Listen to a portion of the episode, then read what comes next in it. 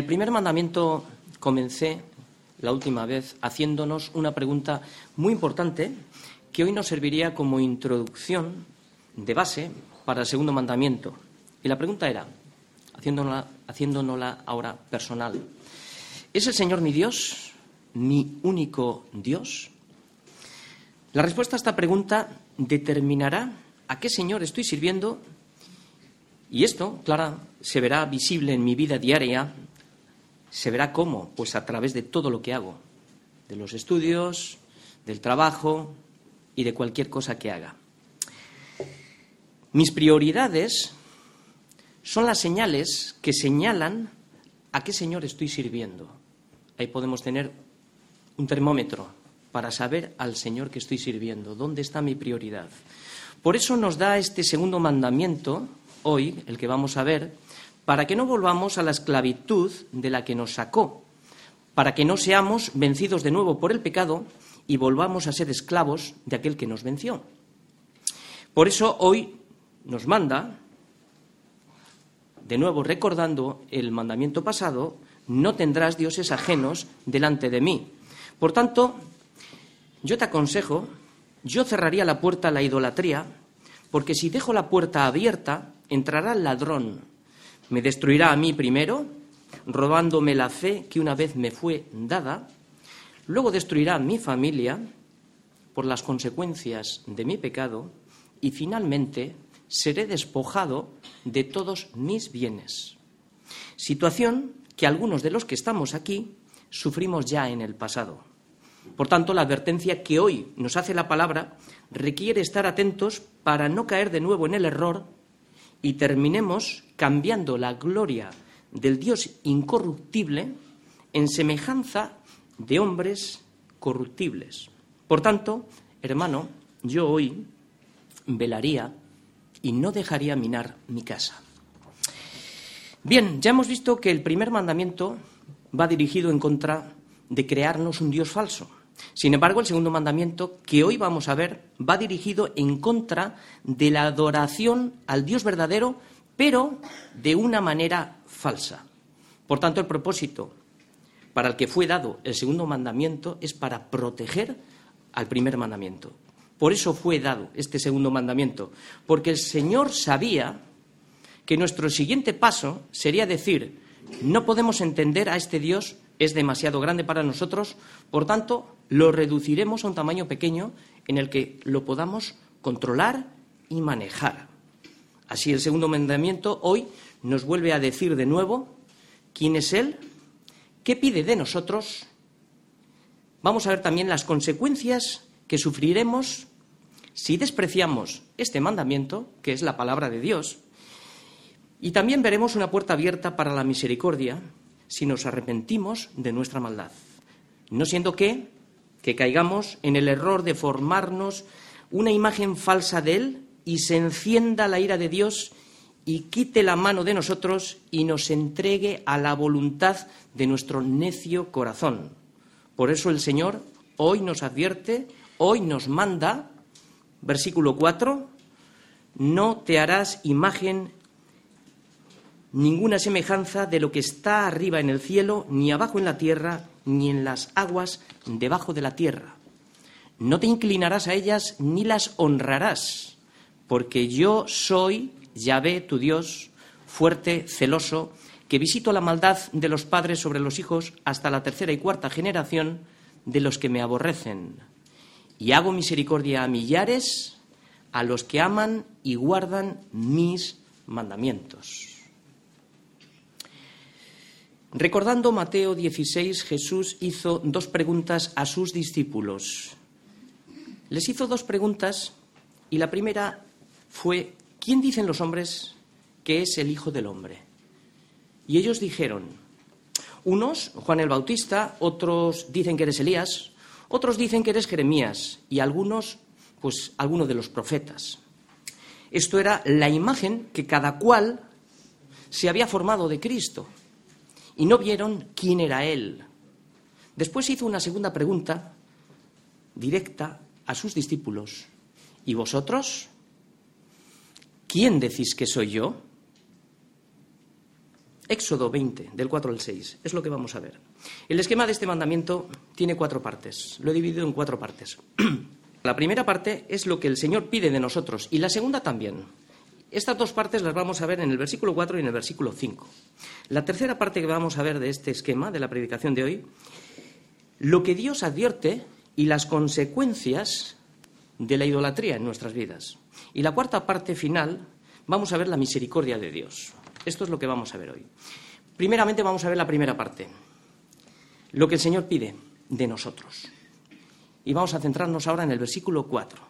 Dice, no te harás imagen ni ninguna semejanza de lo que está arriba en el cielo, ni abajo en la tierra, ni en las aguas debajo de la tierra.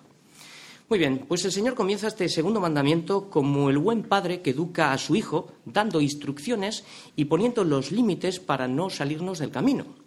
¿Por qué comienza con una manera negativa el Señor? Porque Él es soberano y sabe que mi tendencia es hacerme una imagen falsa de Él, sabiendo que después de haberme hecho la imagen falsa, terminaré sirviendo, adorando, honrando, es decir, dedicando mi culto, mi vida, mi trabajo, toda mi devoción, sea lo que sea, trabajo, estudios o cualquier otra cosa, porque sabe, porque Él sabe que lo haré, por eso comienza diciendo no. De la misma manera que cuando educamos a nuestros hijos les decimos no a muchas cosas que ellos aún no entienden, nosotros les ponemos límites a cosas que son perjudiciables para ellos y les decimos no. ¿Por qué se lo decimos? Porque sabemos que lo harán. Porque en nuestros genes tenemos la tendencia a la desobediencia hacia lo prohibido y somos así, rebeldes. Por eso el Señor nos dice no. Todos sabemos que después, que después de estos mandamientos, el pueblo de Israel cayó en esta práctica de, de presentar a Dios por medio de imágenes. La primera fue el becerro de oro. Querían adorar al Dios verdadero, pero de una manera falsa. Y aún todavía en nuestros días se rinde culto a las imágenes, aunque nosotros sabemos que una imagen es un objeto muerto de madera que no tiene vida en sí misma, como lo indican las escrituras, pero para el que practica la idolatría, el ídolo no es algo muerto, es algo vivo, ya que la deidad, o sea, la esencia y el poder que ellos le otorgan, está presente en las imágenes y de la misma manera que el alma mora en un cuerpo, para ellos la deidad habita dentro de la imagen. Es para que entendamos un poquito. Por eso quien posee una imagen encuentra la deidad y el poder de ella controlado a través de la imagen. Esto es lo que el hombre ha querido hacer siempre, controlar a Dios. Qué necios que somos, ¿verdad? Pero para que entendamos esto de otra manera, imaginaros que si el alto voltaje de la, electricidad no es controlado, es muy peligroso para nosotros. Para ello existe el transformador y esto lo que hace es reducir el alto voltaje de manera que nosotros lo podamos controlar. Así, de la misma manera, la imagen para el idólatra funciona como un transformador para controlar el poder de la deidad. ¿Lo entendemos? Bien. Entonces, ¿por qué el Señor prohíbe hacer imágenes que le representen? El Señor prohíbe hacer imágenes que le representen porque su naturaleza, su carácter, su poder y todos sus atributos no pueden ser representados por medio de ninguna imagen. Cualquier intento de, representar al Dios infinito por medio de cosas finitas no solo fracasa en el intento, sino que es una burla que ofende gravemente a Dios porque lo sitúa al nivel más bajo. Muy bien, Dios no se ha manifestado por medio de ninguna imagen. Es lo que Moisés explicó al pueblo de Israel en Deuteronomio, en el, capítulo 4, no vayáis Simplemente si queréis anotar del versículo 15 al 19, simplemente os voy a leer lo que Moisés dijo al pueblo de Israel hablando de este segundo mandamiento. Lo que hizo fue ampliarlo, explicarlo un poquito más. Y le dijo, guardad pues mucho vuestras almas, pues ninguna figura visteis el día que Yahvé habló con vosotros en medio del fuego. ¿Para qué le está diciendo esto? Para que no os corrompáis y hagáis para vosotros escultura, imagen de figura alguna, efigie de varón o hembra, figura de animal, figura de ave, alguna alada que vuela por el aire, figura de ningún animal que se arrastre por la tierra, figura de pez alguno que haya en el agua debajo de la tierra. No sea que alces tus ojos al cielo y viendo el sol y la luna y las estrellas y todo el ejército del cielo, seas impulsado y, aquí viene, te inclines a ellos y les sirvas. ¿Por qué? Porque Yahvé tu Dios los ha concedido a todos los pueblos que están debajo de todos los cielos. Esta es la explicación que Moisés estaba dando al pueblo de Israel. Por tanto, Dios no se ha manifestado por medio de ninguna imagen. Él se ha manifestado a través de su palabra y por medio de su Hijo. Porque a Dios nadie le vio jamás.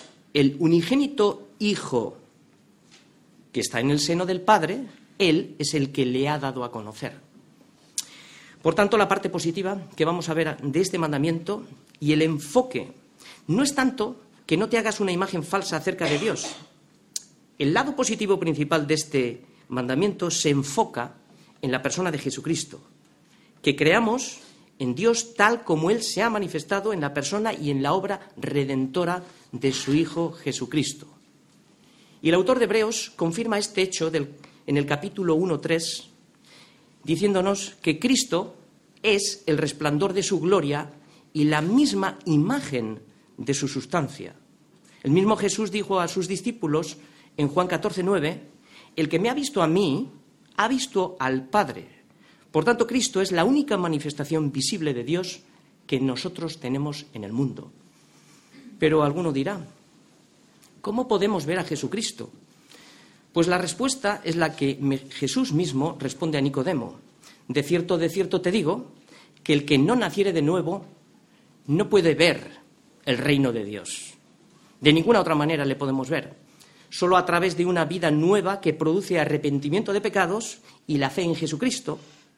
Es ahí donde nosotros podemos verle y conocerle. Solo cuando tenemos una relación personal con Él a través de la palabra a través de la oración y a través de la Iglesia.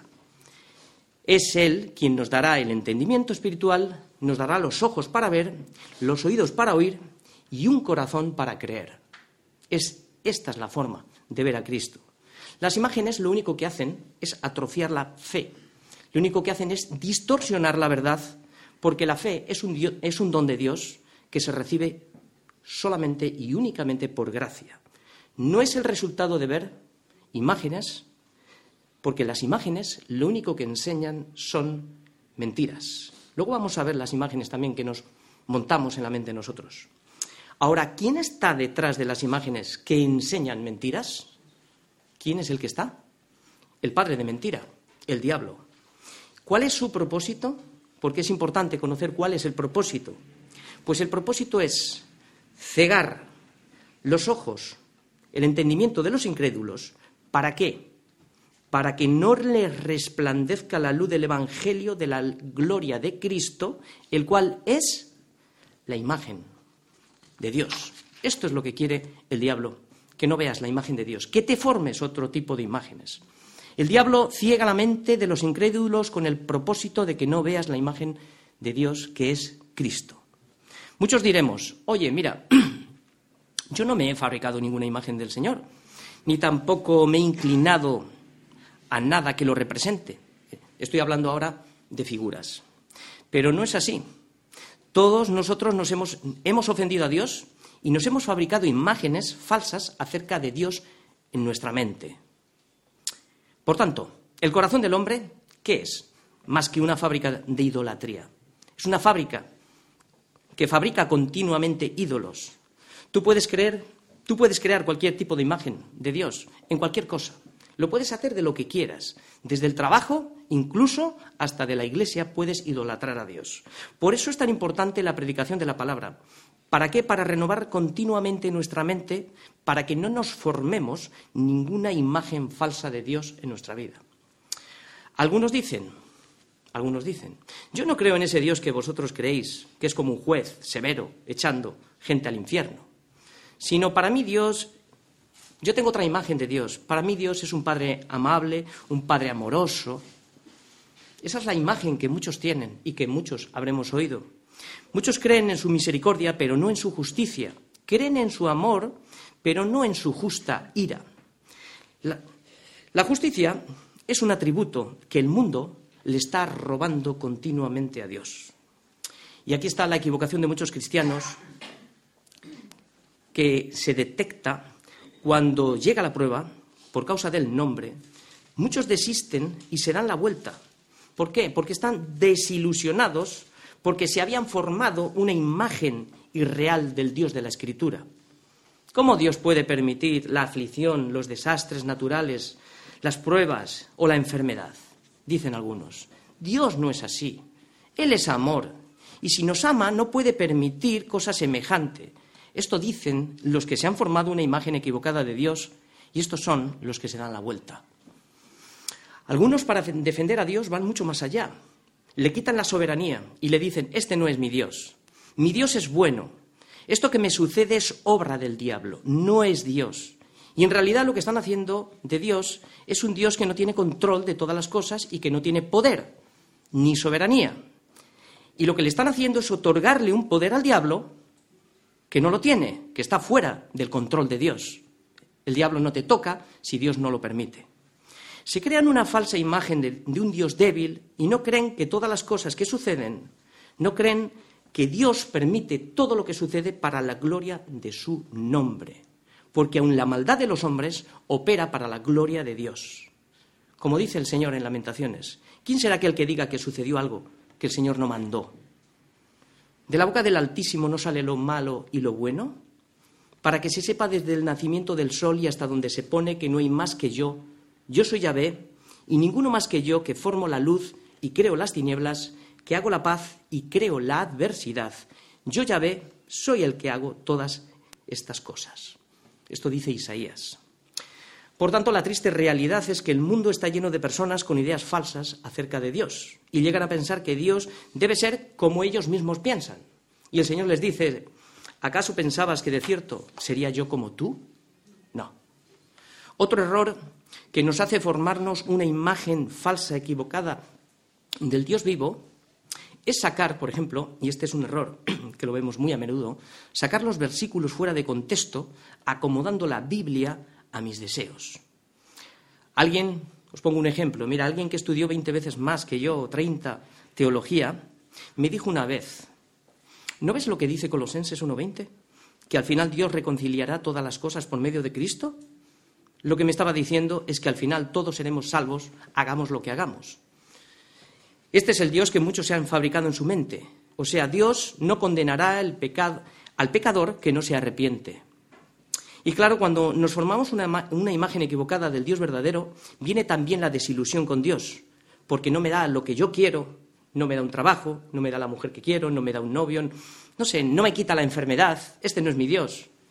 Es el Dios, no es el Dios que yo pensaba. Todos los que se formaron una imagen falsa de Dios y no tuvieron una relación con Dios, con el Dios de la Biblia, y vivieron conforme al engaño de su mente, sufrirán depresión eterna al escuchar las palabras Nunca os conocí, apartaos de mí, hacedores de maldad. La parte práctica y positiva para nosotros hoy es volver a la Escritura, Romanos 12.2. No os conforméis a este siglo. No toméis la forma, ni las imágenes que este mundo nos vende acerca de Dios, sino transformaos. ¿Cómo? Por medio de la renovación de vuestro entendimiento, ¿para qué? Para que comprobéis cuál sea la buena voluntad de Dios, agradable y perfecta. Por tanto, renueva tu mente, para que no te formes una imagen equivocada de Dios, porque si no, terminaremos inclinándonos y sirviendo y siendo esclavos de la mentira. Por eso, ahora vamos a ver la segunda parte del mandamiento, que es también lo que el Señor pide de nosotros. Y está en el versículo 5, dos frases. No te inclinarás a ellas ni las honrarás. Por tanto, aquí la palabra nos enseña que es imposible adorar a Dios a menos que le conozcas y tengas una relación personal con Él.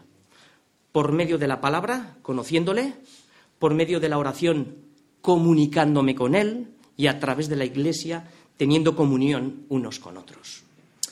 La única forma de adorar a Dios es de la manera que Él ha enseñado en su palabra, como es en espíritu y en verdad.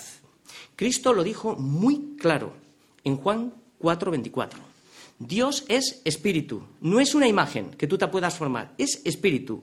Y los que le adoran en espíritu y en verdad es necesario que le adoren. ¿Y es necesario para quién? ¿Es necesario para Dios? No. Es necesario para ti para mí, porque fuimos creados y fuimos programados para adorar a Dios. Y cuando tú adoras a Dios con tu vida, haciendo todas las cosas para la gloria de su nombre, trabajes, comas, estudies, todo lo que sea, todo lo que hacemos, es cuando en realidad lo que estamos haciendo es recuperar nuestra imagen y el propósito para el cual fuimos creados. Esa imagen y ese propósito que fue destruido por causa del pecado. Es cuando encontramos que me siento bien haciendo las cosas. Y dices, ¿por qué? Porque fuimos creados para eso. Por tanto, este versículo de Juan que acabamos de leer está conectado con la respuesta positiva que Cristo respondió cuando le preguntaron en Marcos, ¿cuál es el primer mandamiento de todos? Y dijo el Señor, Oye Israel, el Señor nuestro Dios, el Señor uno es. Y amarás al Señor tu Dios, ¿cómo? Con todo tu corazón, con toda tu alma, con toda tu mente y con todas tus fuerzas. O sea, ¿qué está diciendo? En espíritu y en verdad. No podemos amarle, ni adorarle, ni servirle si no es en espíritu y en verdad. Porque nuestro espíritu, ¿qué es? Es la parte inmaterial de nuestro ser, corazón, alma, mente. ¿Qué cubre? Cubre nuestro carácter y nuestros pensamientos. Y a la vez está en sintonía con todo lo que somos, con un solo propósito, que es darle toda la gloria a Él. Y en verdad, es decir, que la adoración a Dios ya sabemos todos que no es simplemente venir a la iglesia y cantar, la adoración es todo lo que hacemos en nuestra vida, ¿vale? Y todo lo que hacemos, trabajes, estudies, comas o bebas, debe estar informada por la palabra que es la verdad. Por tanto, cuando adoramos a Dios en espíritu y en verdad, lo que hacemos es colocarnos en el centro de su voluntad, en el conocimiento de lo que Él es y de lo que Él ha hecho.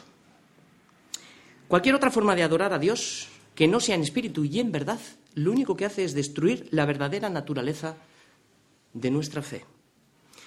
Y es que a muchos, a muchos no les gusta ver al Dios de la Biblia cómo actúa frente a la infidelidad. Pues esta advertencia, que es la que vamos a ver ahora, que es no que una misericordia anticipada para nuestra vida. ¿No? Cuando te dicen algo que te puede suceder, yo creo que es misericordia. Es una misericordia anticipada. Y es la advertencia del esposo fiel a su amada, la Iglesia. Es la tercera parte que vamos a ver ahora, la advertencia contra la idolatría. Porque la idolatría del hombre lo que hace es provocar la ira de Dios. Porque yo soy llave tu Dios, fuerte, celoso, que visito la maldad de los padres sobre los hijos hasta la tercera y cuarta generación de los que me aborrecen. Bien, el Señor primero ensalza su potencia y nos recuerda de nuevo quién es Él, para que temamos, para que no se nos ocurra menospreciar su nombre. Él es fuerte y esto es un nombre de Dios que significa fortaleza. Y en segundo lugar nos dice que es celoso. Este atributo nos vuelve a recordar que Él es exclusivo y que no va a admitir a terceros.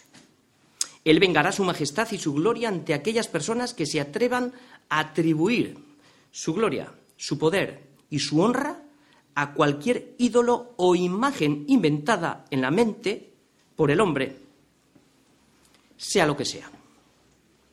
Celoso no significa que tiene una furia colérica o una envidia vengativa o un temor orgulloso cuando Él se ve desplazado. No. Significa que Dios protege su gloria y su honor y es intolerable con la desobediencia. La idea con la que Dios se presenta aquí es bajo la forma de un marido, para que lo entendamos mejor. Porque la unión que Él ha establecido con la Iglesia es como si fuera un matrimonio espiritual. ¿Y qué es lo que requiere un matrimonio? Fidelidad de ambas partes. Por eso, cuando un marido, o sea, por eso que un marido espere fidelidad de las promesas de su mujer y las guarde celosamente, no significa que sea un marido egoísta posesivo. Al contrario, es para el beneficio de la pareja, para evitar la destrucción del matrimonio y las consecuencias sobre sus hijos. Por eso no debe condenarse al marido o a la mujer que se enfurece ante la violación del pacto de matrimonio. Los celos de Dios no son envidia posesiva, no. Es una furia protectora que lo único que busca de nosotros es nuestro propio bien. Por eso nos da este mandamiento, para protegernos del desastre de la, de la desobediencia. Nos da este mandamiento para advertirnos que Dios es justo y que vengará la iniquidad de los padres en su desobediencia. ¿Cómo? Retirando su mano y protección. Porque cuando le robamos a Dios el honor y la gloria que solo le pertenece a Él, en realidad lo que estamos haciendo es destruirnos a nosotros mismos.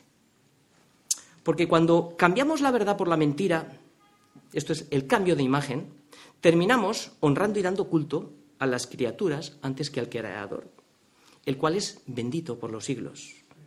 Por tanto, la idolatría no solo arruina nuestra, o sea, no, solo nos arruina nuestra vida, además influye sobre nuestra casa.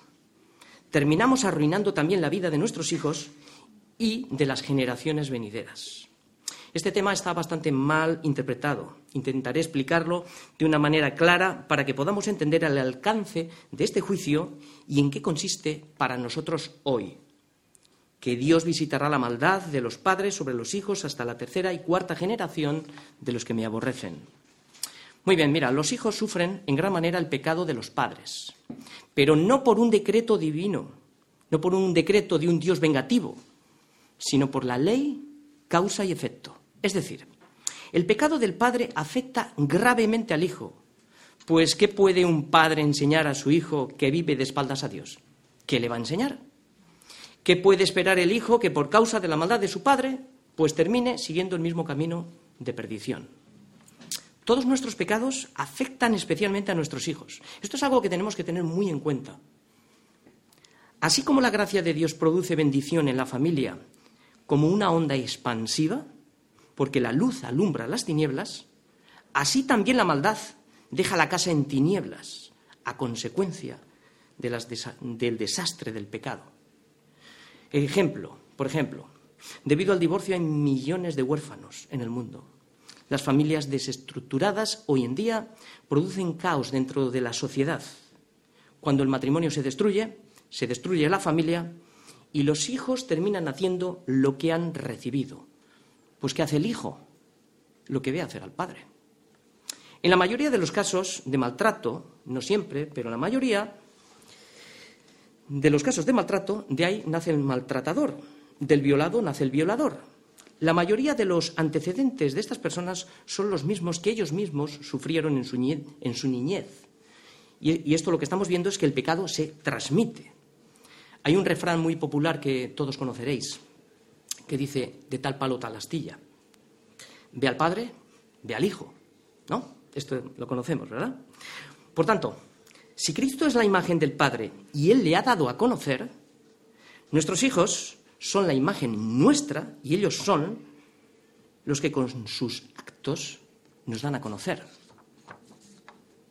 Los padres tenemos la responsabilidad de enseñar a nuestros hijos cuál es el camino a seguir y cuando enseñamos a nuestros hijos el verdadero cuando no enseñamos, perdón, el, verdadero camino a nuestros hijos, ellos, ¿qué es lo que nos van a hacer? Como dice el Salmo 127, nos, nos avergonzarán. No te relajes y pienses ahora, por el mero hecho de que seas cristiana o cristiano y, hayas recibido a Cristo en tu corazón y, y eres salvo, no te relajes pensando que la salvación se hereda. No, la salvación no se hereda. Tu deber es enseñarle el camino, siendo íntegro y siendo un modelo.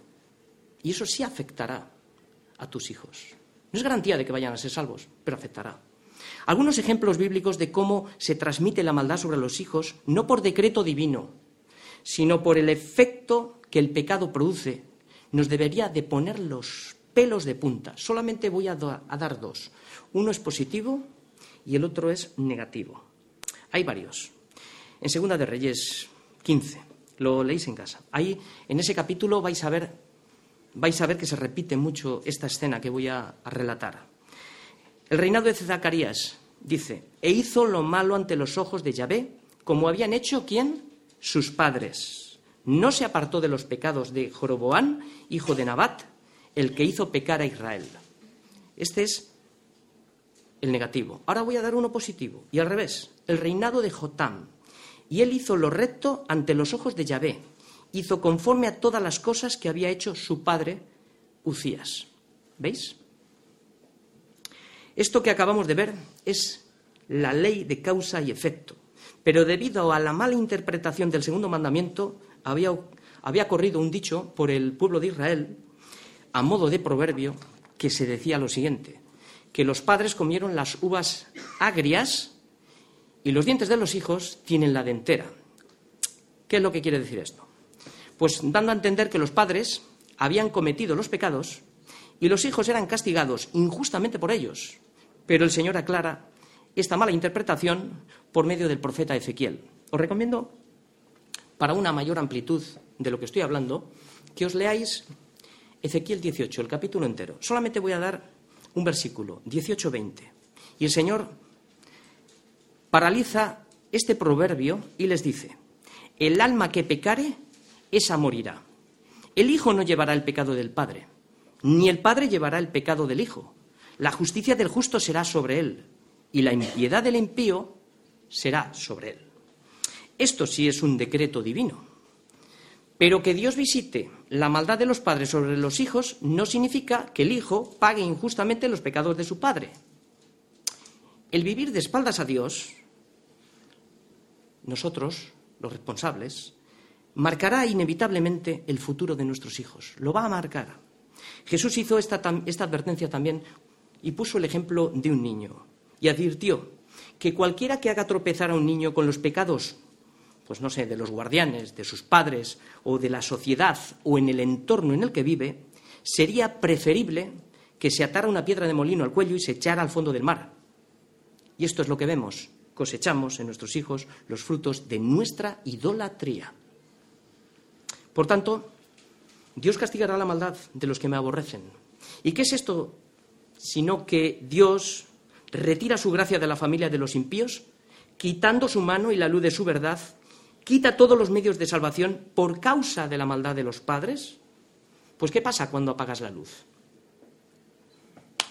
Hay tinieblas.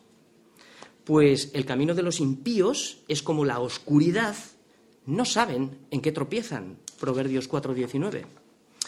Así los hijos, que es lo que estamos viendo hoy, pagan las consecuencias de los pecados de los padres, que abandonados por Dios en su ceguera, terminan siguiendo las mismas pisadas que ellos.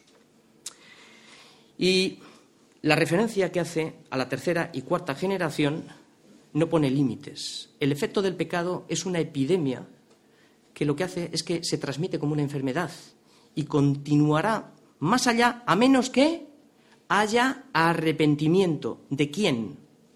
De los que me aborrecen. Pero muestra su amor a aquellos que se arrepienten y guardan sus mandamientos y le obedecen.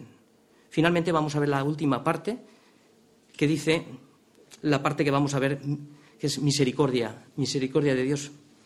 Misericordia para millares, dice este versículo.